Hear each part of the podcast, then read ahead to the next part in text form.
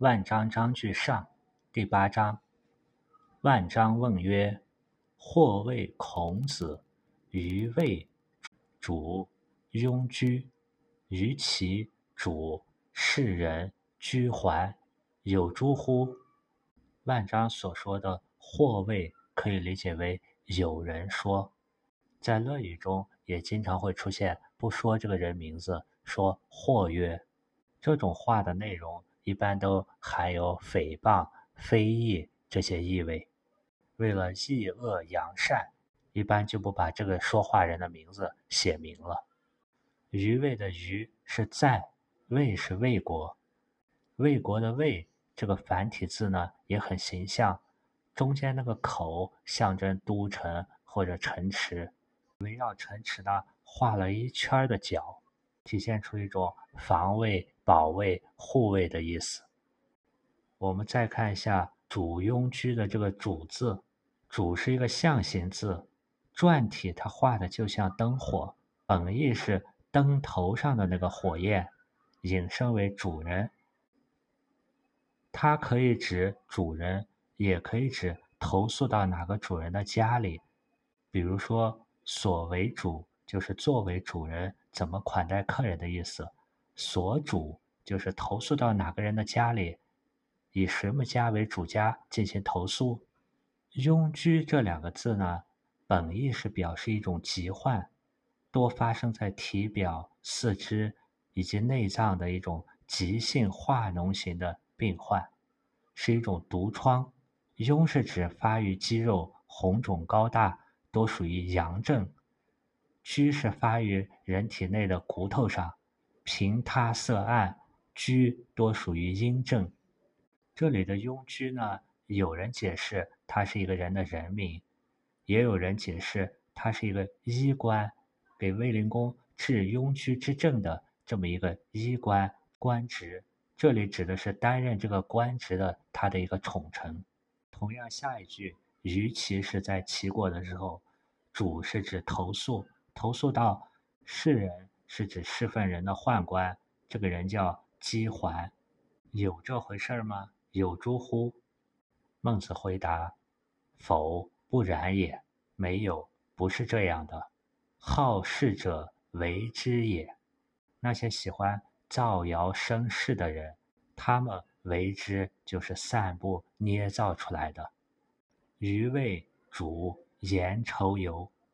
孔子在魏国的时候是投宿在颜仇游他们家的。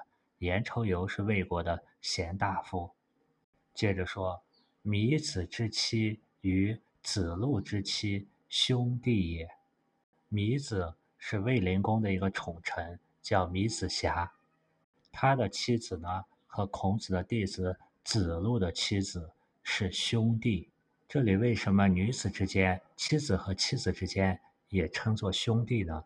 古人男女呢，他不太分尊卑，姐妹之间、姊妹之间也叫做兄弟。就像我们前面提过，尧十子九男二女，对于孩子来说，不管是男孩女孩，都叫子。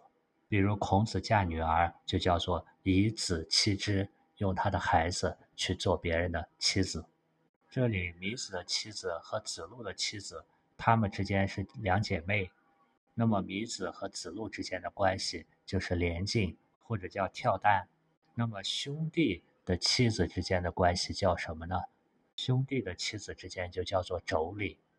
因为是连襟，所以米子谓子路曰：“孔子主我，谓亲可得也。”亲这个字是个会意字。在甲骨文中，它的字形就像两个相对席地而坐的人，他们中间面对的是一个装满食物的瓦罐之类的食器，两人对食就叫做亲。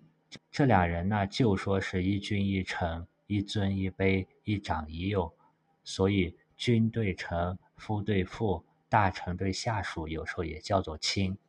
米子这里所说的亲。是魏国类似于三公九卿的官职。米子说：“孔子如果肯住在我们家，魏国的卿这个官职就可以得到了。”这是米子利用和孔子弟子的裙带关系，进行拉拢。孔子曰：“有命。”命在前面的第七章出现过，“莫之至而至者，命也。”孔子这里说有命，可以理解为能不能做卫青，都是因缘和合，都是命中有定数。往往那个莫之至而知之的东西，也就是你的人生题目。孔子这里用有命回绝了米子，所以孟子是说孔子进以礼，退以义。得之不得，曰有命。字面上来说，孔子是按照礼仪而进，依据道义而退，在遵循了内在的道德尺度、守约以后，外在的得到官职或者得不到官职，曰有命。而主庸居与世人羁怀，是无义无命也。而住在庸居以及世人居怀那里。是无视于礼仪正义，也无视于命运。为什么这么说呢？如果过于的人为的去求那个富贵利达，就会导致丧失了那个义，也不容易觉察觉悟一个人在人世间种种因缘给他实现的人生题目，他的正命，他的天命。孟子接着说：“孔子。”不悦于鲁卫，这里的不悦呢，可以理解为不得志，也可以理解为没有知天命，没有那种天命之为性，率性之为道的喜悦。遭宋桓司马将邀而杀之，微服而过宋。遭遇到碰到宋国的司马桓，前面我们提过，司马一般是主兵马。司徒主官员土地，司空主监察。腰这个字画的是双手叉腰，这里可以理解为拦住他。在前面公孙丑章句下的第二章，孟中子使庶人邀于路，也是拦阻、拦截的意思。司马桓要拦截住孔子，并且杀了他。微服是指换服装，孔子呢就变换服装化妆。而过了宋国。是时，孔子当恶。当是指两块田地的价值相当，厄是指处境困难。厄运的厄这个字，它的字形就是在崖洞里一个人蜷缩着身子。主司成曾子，为陈侯周成。史记中的孔子世家记录，孔子到了陈。主与司成曾子家，遂与吴王夫差伐陈，取三邑。孔子这才走。这里的主呢，也是住宿投宿。曾子是陈国的大夫，陈侯指的是陈国的国君，他名周。孔子当时是作为陈侯周的臣，为陈侯周做事。武文。观近臣以其所为主，观远臣以其所主。我听闻，观察在朝的臣子，要看他所招待的客人。这里的近臣可以理解为在朝廷上或者身边的那些大臣们。以其所为主，可以理解为看他作为主人怎么招待客人，也可以理解为看他。招待的客人都是什么样的？先秦的时候没有现在这么发达的酒店、客栈，很多是要投宿在别人家里。像前面所说的居庸和姬桓这些人，他们也不可能拥有像孔子这样的客人。观远程，远程指的是那些不在朝廷中外来的大臣们，看他们投宿在谁的家里，因为你对你所居住的这个城池中的。这些主家们谁闲谁不闲，心里都有个数。那么不闲的人家里住的客人，就很有可能也是不闲的。物以类聚，人以群分。若孔子主居庸与世人羁环，何以为孔子？这就是孟子根据什么人会与什么人相处、相结交，也相当于我们现在所说的圈子、朋友圈。来推断，如果孔子住宿在庸居、居环这样人的家中，那就不能算是那个有德行的孔子了，因为君子小人各从其类。这里这个“何以”的“何”字，我们可以看到它的字形，左边表示人，右边表表示挑着担子，它代表承担。以呢，可以理解为用来；为呢，可以理解为做。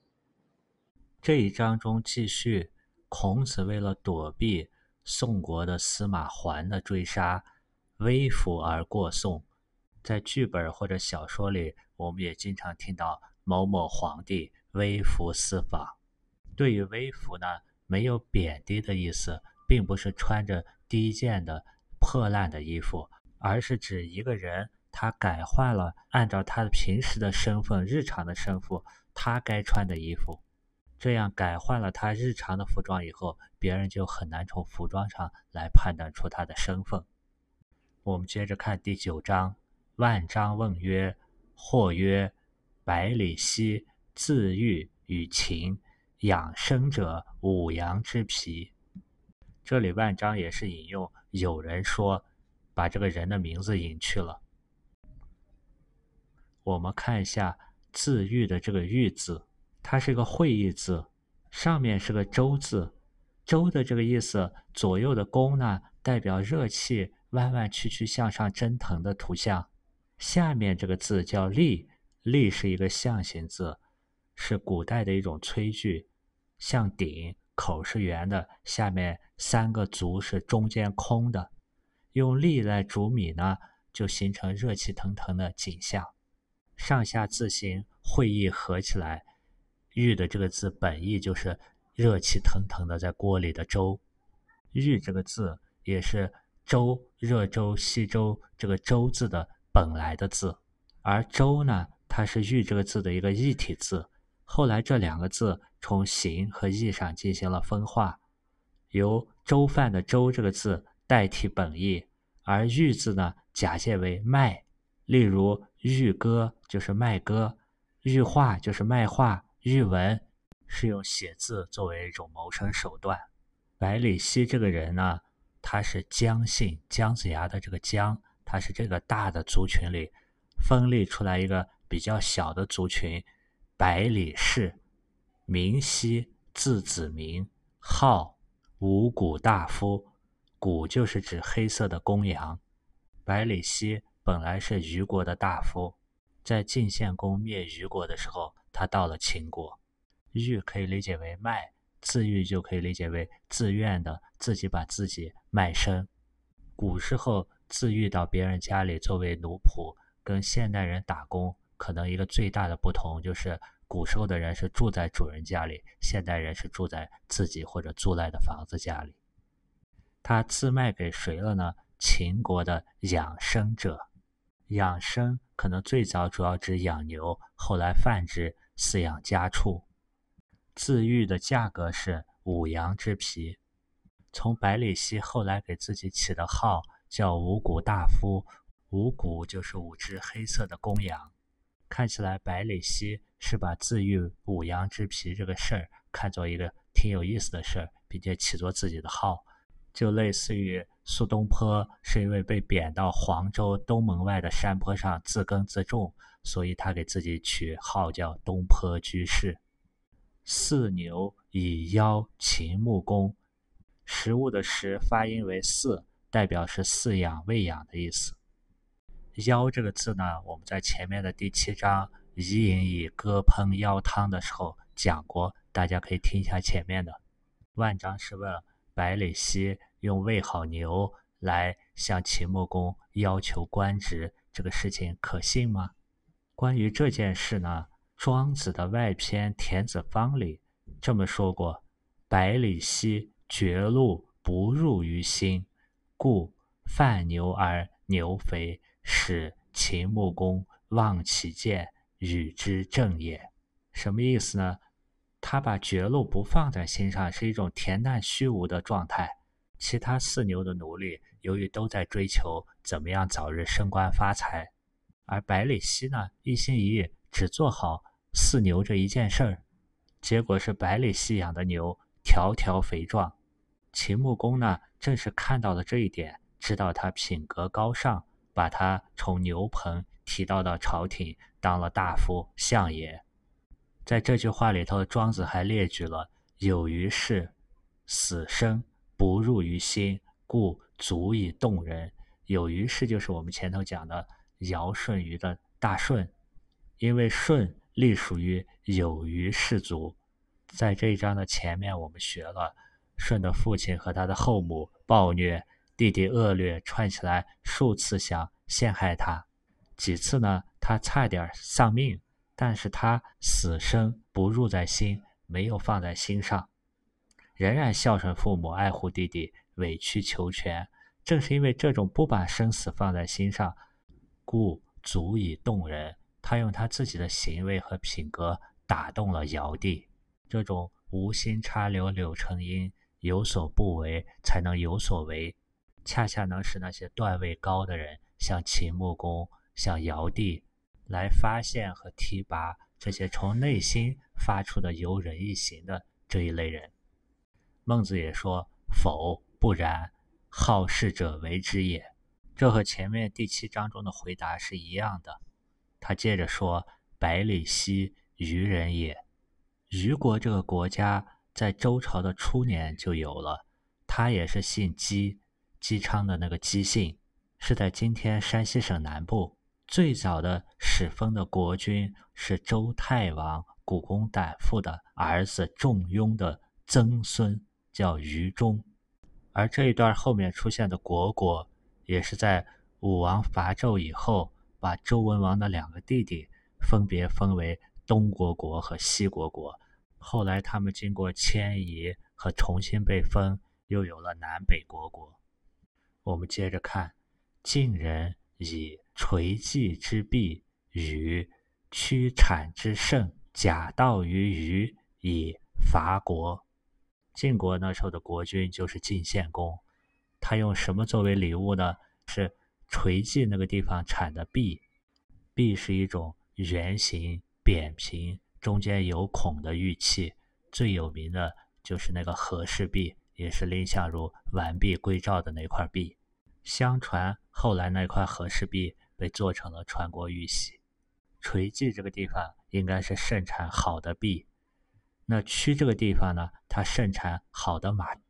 晋人用这两种东西作为礼物来假道虞国，假道就是借用一下你的路，去干什么呢？去伐国国。我们都明白唇亡齿寒的道理，所以当时的大夫公之奇就劝谏愚公不要这样，不要借路。但是百里奚呢，他就不谏。谏是下级对上级叫谏，上级对下级叫做劝，劝告的劝。百里奚为什么不谏呢？可能是因为他知言之心。孟子说过：“生于其心，害于其政；发于其政，害于其事。”百里奚知道当时虞国的国君虞公已经被这些礼物打动了，他劝也不会听的。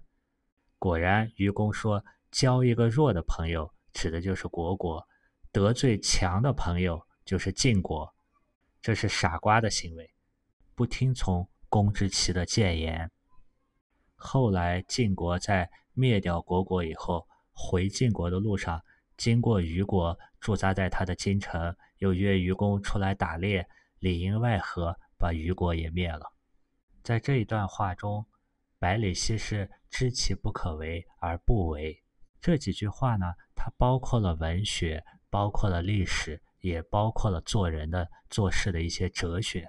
因此，我们有一句话，在中国的古代，文史哲它是不分家的一体的。换句话说，你学好了文，也就知道了史，知道了历史，也就懂得了哲，懂得了一些哲理。我们接着看百里奚。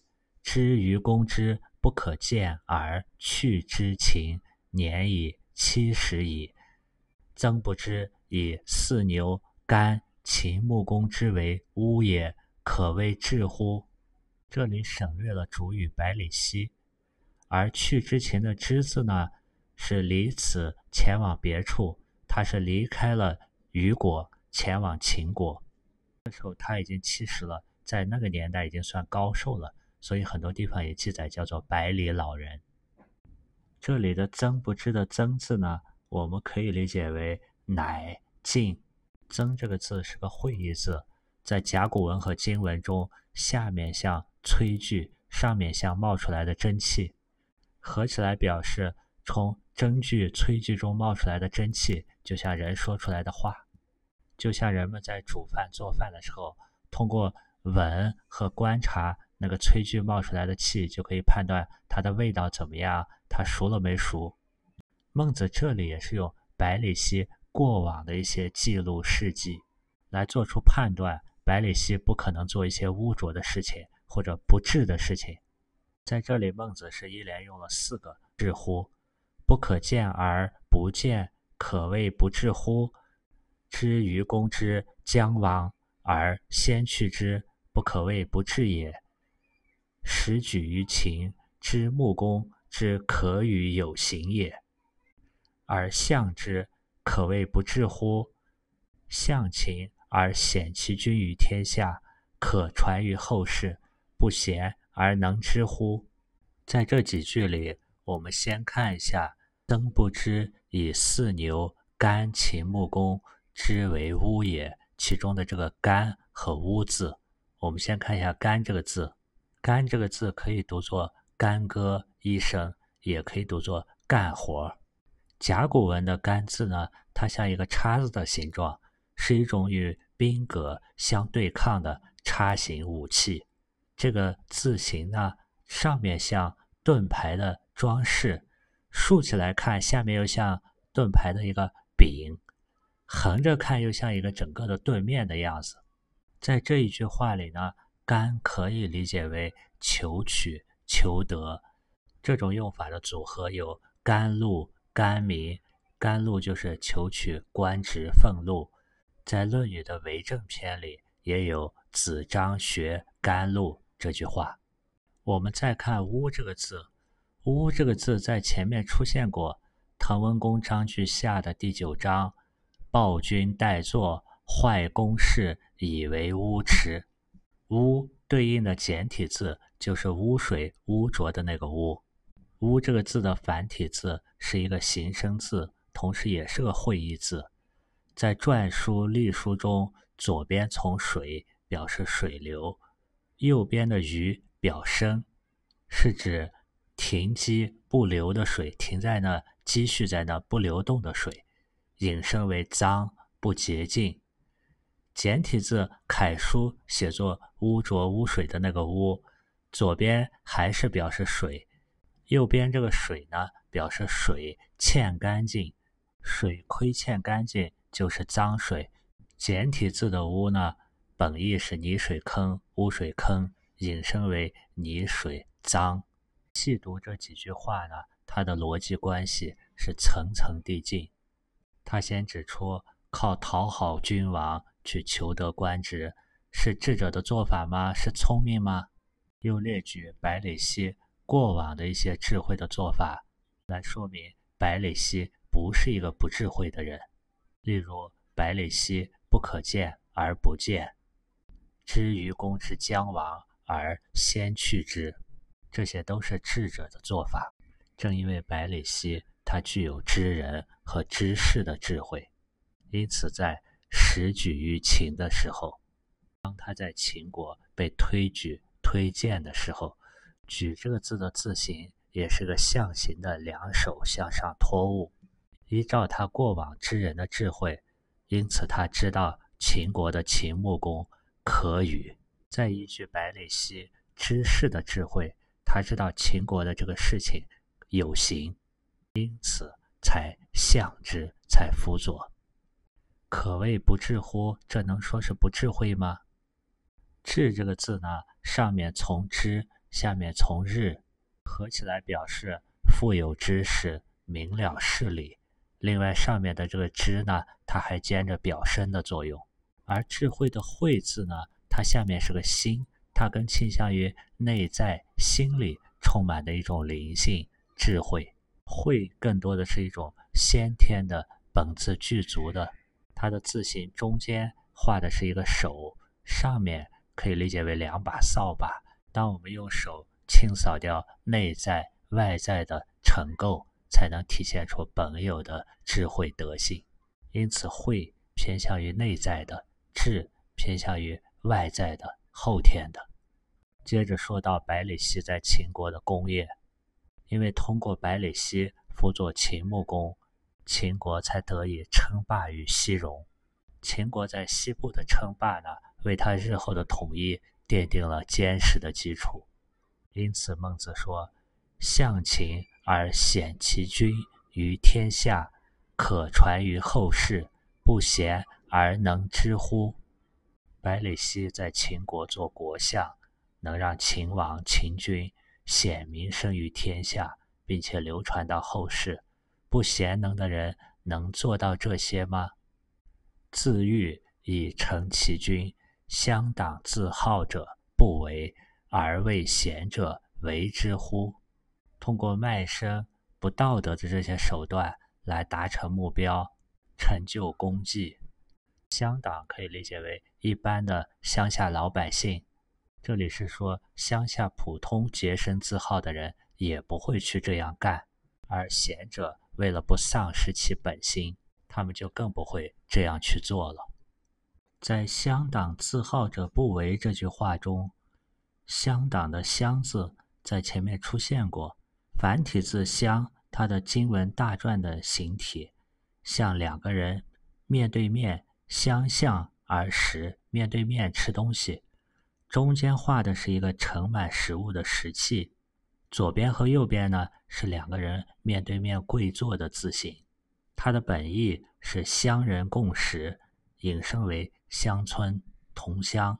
乡党的“党”这个字的繁体字是一个形声字，下面从黑，上面从高尚的上的升。黑这个字的字形下面四点表示火。火在烧着上面的锅，不像现代烧饭用天然气或者煤炭比较干净。古时候烧饭主要用柴火，所以厨房里、灶台中间、灶台上面，以至于锅底都是晦暗不明、黑乎乎的。因此，在“党”的繁体字中，“黑”是用来表意，“党”的本意呢，也是形容一种晦暗不明。“党”上面那个表声的高尚的“上”。它的字形是一个向上散气的窗户。上这个字呢，又有向上、尊重、注重的意思。党还有名词性的功用。古时地方户籍编制单位五百家为党。另外，党也有动词性的功用，表示偏私、偏袒、知晓、解悟的含义。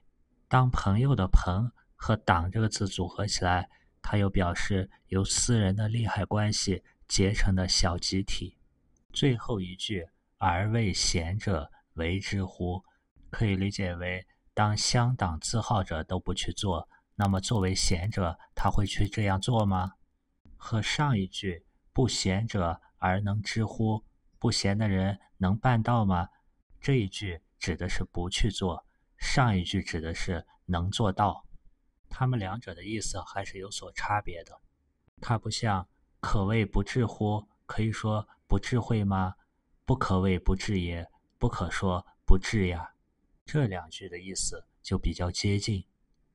我们再看一下“而为贤者为之乎”的这个“贤者”的“贤”字，它的左上方是个大成的“成”，加成的“成”字，“成”这个字。画的是一个眼睛的形状，这个眼睛的形状呢，不同于我们昂首站立时候两个眼睛是横着的样子。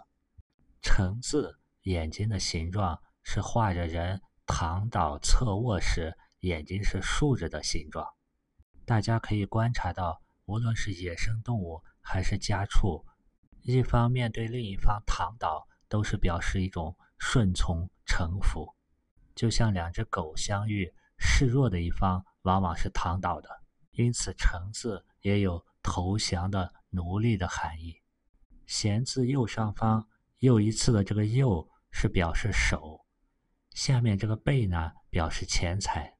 用手和眼睛去控制钱财，表示管理钱的人，这是贤的本意。而贤者、贤人，表示才能和德行都非常好的人。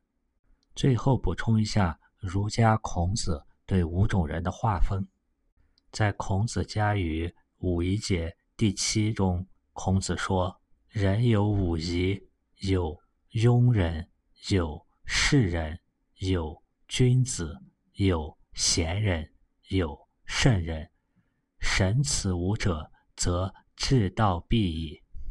孔子的意思是，人可以分为五类，五仪的仪就是仪表的仪，意思就是五类人。